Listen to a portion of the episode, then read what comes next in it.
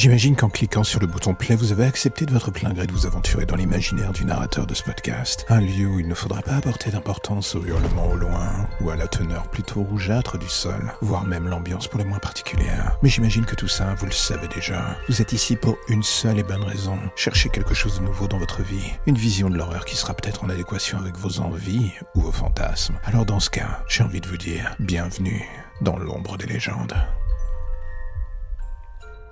Je ne sais pas pourquoi, pour être totalement honnête avec vous, mais en ce moment j'ai un intérêt bizarre pour les meurtres non élucidés, ceux qui, même des décennies après, sont toujours au point mort, n'ont pas de sens, ou laissent la police et les limiers du net sur les dents. Est-ce que je suis devenu bizarre ou est-ce que je me prends tout simplement pour la version Wish de Sherlock Holmes?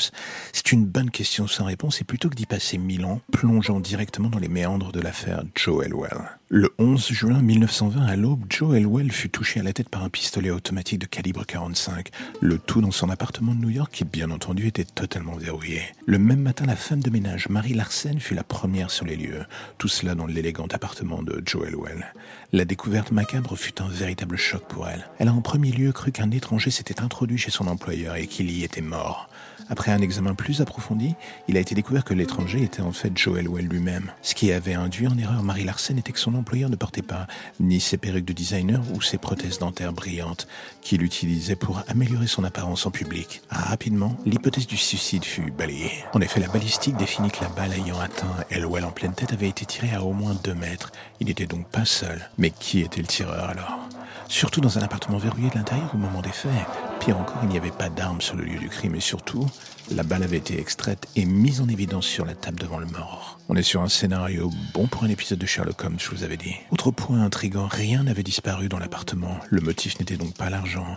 Le tueur en avait donc uniquement après Elwell, qu'il voulait voir mort. Mais où était-il et d'où était-il arrivé? Surtout parti Pas de traces de lutte, pas d'effraction, pas de traces du tout en fait. On était en face d'un véritable fantôme. La seule hypothèse plausible devint alors qu'Elwell connaissait son meurtrier et ne se méfiant pas, l'avait laissé entrer dans son appartement.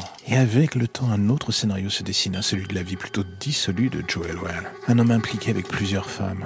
Et l'hypothèse que son ex-femme, Hélène Derby, soit à l'origine de ce meurtre fut un instant mis sur le tableau. Elle était millionnaire et son ascension vers la fortune était en partie due aux connexions que son ex-femme lui avait offertes. La jalousie de se voir coquifier à tout bas aurait peut-être été un excellent motif pour se venger, mais à terme, elle fut mise hors de cause. À ce jour, le meurtre de Joe Elwell reste non résolu. Vengeance d'un mari jaloux, meurtre gratuit, ou voire même action d'un tueur en série que personne n'aura jamais vaincu.